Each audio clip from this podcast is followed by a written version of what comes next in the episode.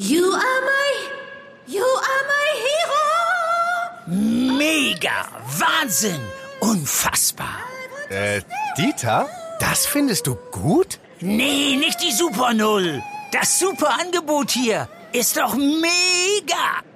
Das neue Google Pixel 6 ab nur einem Euro von Mobilcom Debitel. Mega Deal inklusive Google Bluetooth Kopfhörern. Jetzt sichern auf freenetdigital.de.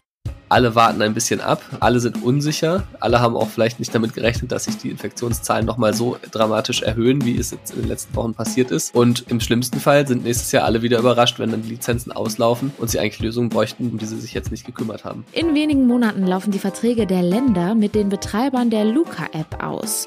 Durch die digitale Kontaktdatenerfassung der App können Infektionsketten schneller nachverfolgt werden. Warum die Länder aktuell aber bei der Verlängerung der Lizenz zögern, Darüber sprechen wir gleich. Bonn Aufwacher.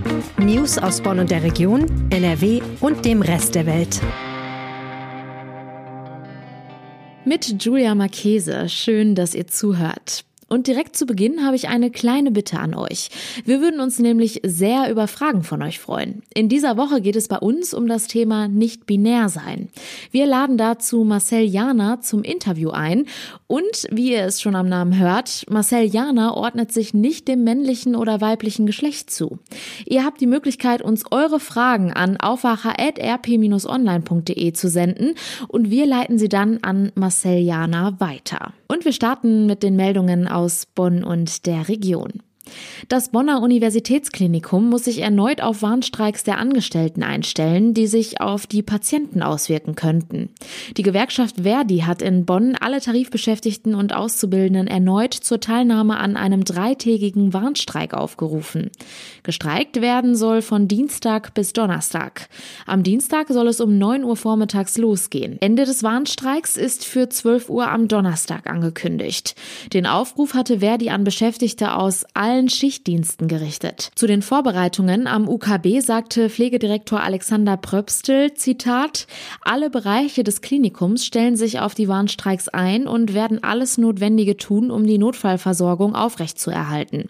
In Verhandlungen mit der Verdi-Streikleitung habe man eine Notfallvereinbarung getroffen. Die soll sicherstellen, dass zum Beispiel die Notfallzentren, Intensivstationen und die Operationsabteilungen die Versorgung der Bevölkerung sicherstellen können. Das UKB werde mindestens 14 17 Operationssäle aus allen Fachbereichen, in denen Notfallversorgung geschieht, betreiben können. Insbesondere für ambulante Patienten könne es aber zu längeren Wartezeiten und möglicherweise zu Terminverschiebungen kommen. Am vergangenen Mittwoch hatten schon einmal Pflegekräfte auf dem Venusberg gestreikt. Nach Angaben von UKB-Sprecherin Elke Pfeiffer nahmen 76 Angestellte teil. Bonn Orange wächst, zumindest beim Personal. 38 neue Stellen hat der Verwaltungsrat in seiner jüngsten Sitzung genehmigt. Damit steigen auch die Personalkosten um 1,1 Millionen. Damit zählt das städtische Abfallwirtschaftsunternehmen nun fast 480 Mitarbeiter. Der wesentliche Teil der neuen Stellen entfällt auf die Straßenreinigung, erläutert der Sprecher von Bonn Orange. Damit trage das Unternehmen dem selbstgesetzten Ziel saubere Stadt Bonn aus einer Hand Rechnung. In Königswinter wurden neue Stolpersteine verlegt. Der Anlass sind das Festjahr 1700 Jahre Juden in Deutschland und 875 Jahre Juden in Königswinter. An der Bachstraße von Oberdollendorf wurden fünf Gedenksteine für die jüdische Familie Keller in den Boden eingelassen. An der Rennenbergstraße erinnert nun erstmals ein Stein auch an einem vom NS-Regime politisch Verfolgten, Ludwig Klees. Bürgermeister Lutz Wagner verfolgte in seiner Ansprache vor dem ehemaligen Haus der Familie Keller die Geschichte jüdischen Lebens in Königswinter von der Ersterwähnung im Jahre 1146 über die Einrichtung eines jüdischen Friedhofs im 16. Jahrhundert bis zur Verfolgung im Dritten Reich. Kommen wir nun zu unserem heutigen Top-Thema. Zeiten ändern sich. Das kann gut oder auch schlecht sein. Wenn ich an die Corona-Pandemie denke, dann ist es zumindest gut, dass man seine Daten irgendwann nicht immer mit einem Papier und Stift hinterlegen musste. Stattdessen konnte man irgendwann eine App dafür nutzen. Die Luca-App zum Beispiel. Über die haben wir ja schon viel im Aufwacher gesprochen. Wenn sich Menschen bei einem Event mit Corona infiziert hatten, konnten die Gesundheitsämter in Deutschland alle anderen, die sich dort per Luca-App eingeloggt haben, warnen. Jetzt laufen allerdings die Verträge der Länder mit den Betreibern der Luca-App aus und die Frage ist, wie geht es weiter? Denn auch angesichts der aktuellen Corona-Infektionszahlen merkt man schnell, die vierte Welle ist unterwegs. In Österreich gibt es seit heute sogar einen Lockdown für ungeimpfte. Wie es mit der digitalen Kontaktnachverfolgung weitergeht, hat mein Kollege und Wirtschaftsredakteur Florian Rinke recherchiert. Hallo. Hallo. Dass ich mich mit der Luca-App irgendwo eingeloggt habe, ist tatsächlich jetzt schon ein Weilchen her. Stattdessen zücke ich jetzt immer meinen Impfausweis. Brauchen wir so eine App wie Luca also überhaupt noch? Ja, die Infektionszahlen aktuell, die zeigen ja eigentlich, dass es wieder in die Richtung geht, wo man darüber nachdenken müsste, ob man nicht diese Kontaktdatenerfassung, sei es jetzt mit Luca oder anderen Angeboten, braucht. Aktuell ist es aber so, dass wir in NRW keine Kontaktdatenerfassung haben. Das heißt, die wurde in der letzten Corona-Schutzverordnung abgeschafft. Offen ist natürlich, ob sie nicht an irgendeinem Punkt der Pandemie wieder eingeführt wird. Wir sprechen heute über die Verlängerung der Luca-Verträge mit den Bundesländern. Welche Aktien hat NRW da also? Eigentlich keine. Das war in NRW ja immer ein großer Streitpunkt dass ja andere Bundesländer vorgeprescht sind, so Rahmenverträge mit den Luca-Machern abgeschlossen haben, Millionen dafür bezahlt haben. Und ähm, NRW hat ja immer einen Sonderweg gewählt. Das heißt, die sind ja damals hingegangen und haben gesagt, wir kaufen keine zentrale Luca-Lizenz, auch wenn sich der damalige Ministerpräsident Armin Laschet ja anfangs mal ganz positiv über Luca geäußert hat. Aber ähm, die haben gesagt, wir bauen eine Schnittstelle zu den Gesundheitsämtern, über die dann alle Anbieter, die solche Kontaktdatenerfassungslösungen anbieten, ähm, mit den Gesundheitsämtern kommunizieren können. Und das haben sie auch gemacht. Und das heißt, in NRW ist die Situation so, dass es nie flächendeckend den Einsatz der Luca-App gab, sondern nur in einzelnen Kommunen, also zum Beispiel in Essen, Solingen oder Münster. 33 NRW-Gesundheitsämter sind laut dem Luca-App-Entwickler Nexenio an das System angebunden. Die Diskussion über eine Verlängerung der App betrifft bei uns also einzelne Kommunen. Im Rest von Deutschland ganze Bundesländer. Inwiefern sollten diese Verträge also jetzt verlängert werden? Ja, das ist eben die große Frage, ne? Ähm, also das ist ja die Grundsatzdiskussion, die es auch damals in NRW gab. Ist es besser, ein System für alle zu haben, obwohl es ja auch parallel schon die Corona-Warn-App gibt? Oder macht es einfach Sinn, am Ende den Betreibern von Clubs, Bars, Restaurants, Geschäften selbst zu überlassen, welche Software sie anbieten? Und viele andere Bundesländer, also bis auf NRW, haben ja nur zwei andere Bundesländer keinen Vertrag mit Luca abgeschlossen, haben sich ja für diese Luca-Lösung entschieden. Die Verträge laufen allerdings noch bis nächsten März nur noch. Und ähm, ich sage nur noch, weil äh, man ja weiß, öffentliche Verwaltungen, wenn die einen, äh, eine Software einkaufen wollen oder etwas anderes einkaufen wollen, dann brauchen die eigentlich immer so äh, ordentliche Ausschreibungen. Ähm, und die benötigen natürlich etwas Vorlauf. Das heißt, man müsste jetzt also schon im Verlängerungsprozess drin sein. Wie weit ist man denn da? Ich habe mich natürlich in NRW auch ein bisschen umgehört und zum Beispiel in Münster hat man ganz klar gesagt, also wir werden den Vertrag mit Luca, die hatten separat einen Vertrag abgeschlossen, ähm, nicht über das Land, äh, wir werden den nicht verlängern. Und in anderen Bundesländern, ähm, ja, zum Beispiel in Mecklenburg-Vorpommern hat man erstmal ganz andere Probleme, weil äh, in Mecklenburg-Vorpommern wiederum ein Gericht gesagt hat, selbst die erste Ausschreibung von Luca, die man, sagen wir mal, relativ zügig vergeben hat, also damals war Mecklenburg-Vorpommern ja das erste Bundesland, das Luca eingesetzt hat, ähm, die waren eigentlich rechtswidrig. Das heißt, da hat man eigentlich sich nicht an die Vorgaben gehalten, die das Vergaberecht vorsieht. Und äh, ja, deswegen ist der Status quo im Moment, glaube ich, alle warten ein bisschen ab, ähm, alle sind unsicher, alle haben auch vielleicht nicht damit gerechnet, dass sich die Infektion Infektionszahlen nochmal so dramatisch erhöhen, wie es jetzt in den letzten Wochen passiert ist. Und im schlimmsten Fall sind nächstes Jahr alle wieder überrascht, wenn dann die Lizenzen auslaufen und sie eigentlich Lösungen bräuchten, die sie, um die sie sich jetzt nicht gekümmert haben. Du hast es vorhin kurz erwähnt. Die Verträge kosten aber eben ganz schön viel Geld. Genau, das war ja damals auch so ein großes öffentliches Interesse an dem, an dem ganzen Thema, weil eben diese Luca-App so unfassbar viel Geld am Anfang gekostet hat, zumindest auf den ersten Blick. Ne? Die, die Macher der Luca-App sagen natürlich, naja, wir sind eigentlich ziemlich kosteneffizient gewesen, aber das waren ja wirklich äh, in der Summe ungefähr 20 Millionen Euro, die die Bundesländer dafür ausgegeben haben. Und ähm, die Frage ist natürlich, müsste es diese Summe im zweiten Schritt wieder sein? Also wenn man mit der Luca-App weiterarbeitet, viele Investitionen, ne? also die Einrichtung beispielsweise bei den Gesundheitsämtern, das ist ja alles abgeschlossen. Das wären Kosten, die wohl nicht mehr anfallen würden. Das heißt, es könnte etwas günstiger werden. Nichtsdestotrotz, man müsste theoretisch natürlich es so ausschreiben, dass auch Konkurrenten sich bewerben können, wenn es die denn in dem in der Tiefe und in der Breite des Angebots gibt. Also zusammengefasst, die Verträge der Luca-App laufen aus, neue Ausschreibungen laufen aktuell nicht. Bundesländer und einige NRW-Kommunen warten noch ab. Das heißt, möglicherweise verlieren wir da Zeit. Ja, das ist natürlich die Gefahr Gefahr, ne? dass man halt, es ist für die Politik, muss man sagen, ist es ja auch eine undankbare Situation. Ne? Wenn sie jetzt für, äh, für, für Steuergeld sozusagen Software anschaffen, die sie am Ende gar nicht brauchen, wird man sagen, naja, da habt ihr aber das Geld zum Fenster rausgeworfen.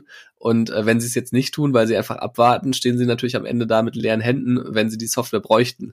Ähm, das heißt, es ist so ein bisschen so ein Dilemma, aber aus meiner Sicht, ähm, wir wissen überhaupt nicht, wie sich die Corona-Pandemie entwickelt und wir sind in den letzten Monaten Zeuge geworden, dass ähm, die Politik immer wieder überrascht wurde von Entwicklungen, die zumindest von Virologen teilweise so vorausgesagt wurden.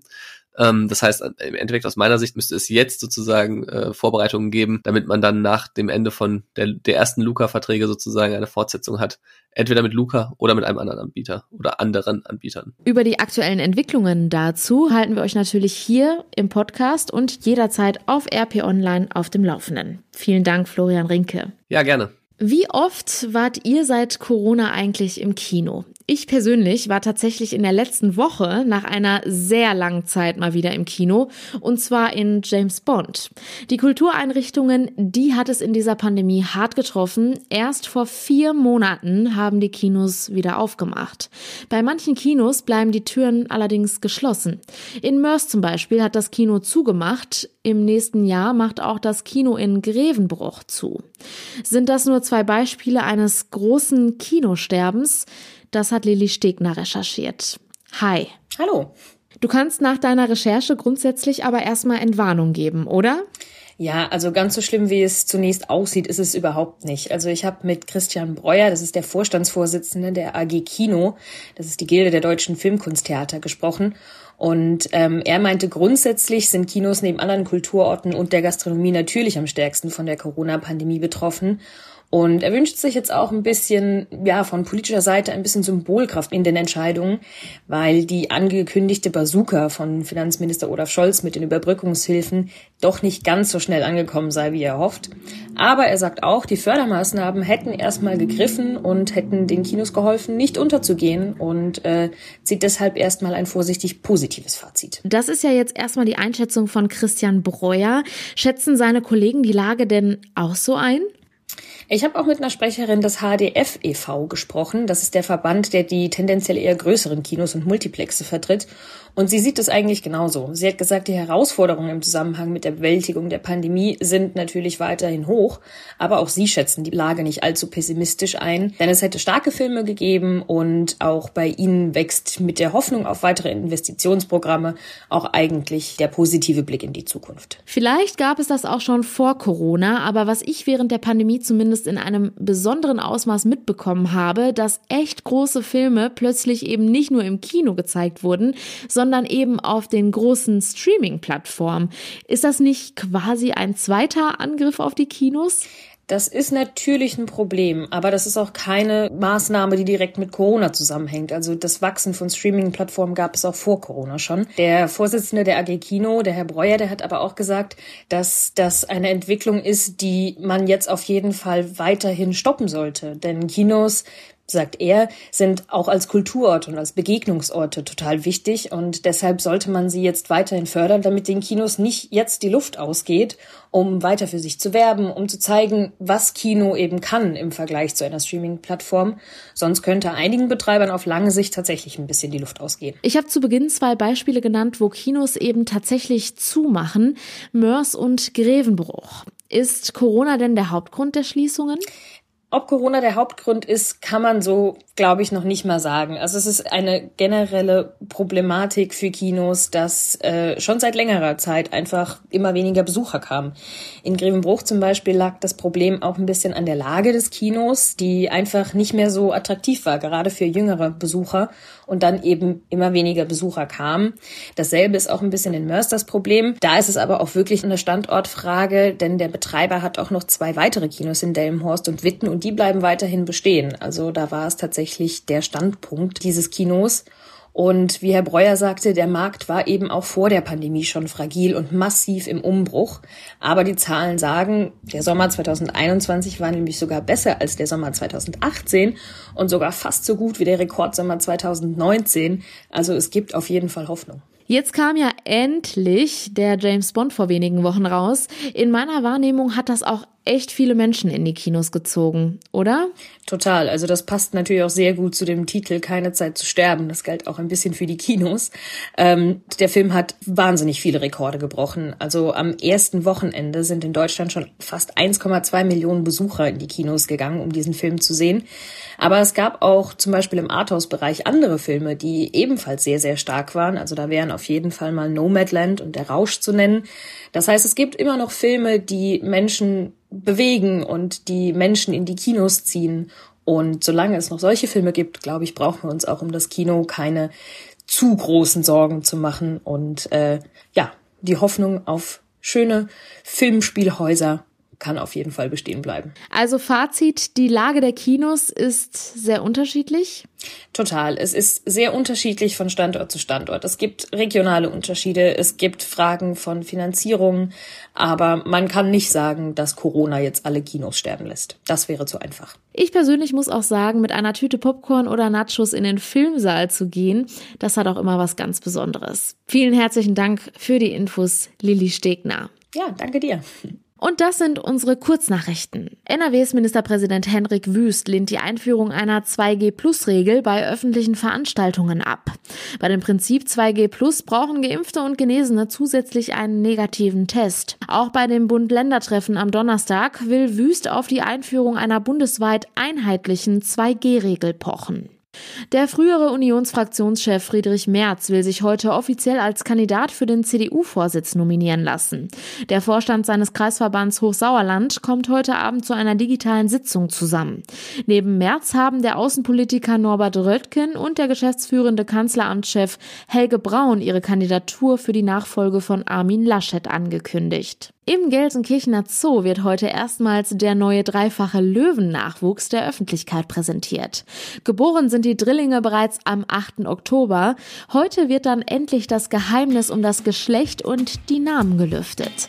Erwartet wird dabei auch Gelsenkirchens Oberbürgermeisterin Karin Welge. Zum Schluss wie immer noch der kurze Blick aufs Wetter und das bleibt heute trocken. Die Höchsttemperaturen liegen aber nur bei 7 bis 9 Grad. Das meldet der Deutsche Wetterdienst. In der Nacht könnte es dann auch nebelig werden. Die Temperaturen liegen dann nur noch zwischen 5 und 3 Grad. Und das war der Aufwacher vom 15. November. Kommt gut in die neue Woche. Ciao. Mehr Nachrichten aus Bonn und der Region gibt's jederzeit beim Generalanzeiger. Schaut vorbei auf ga.de.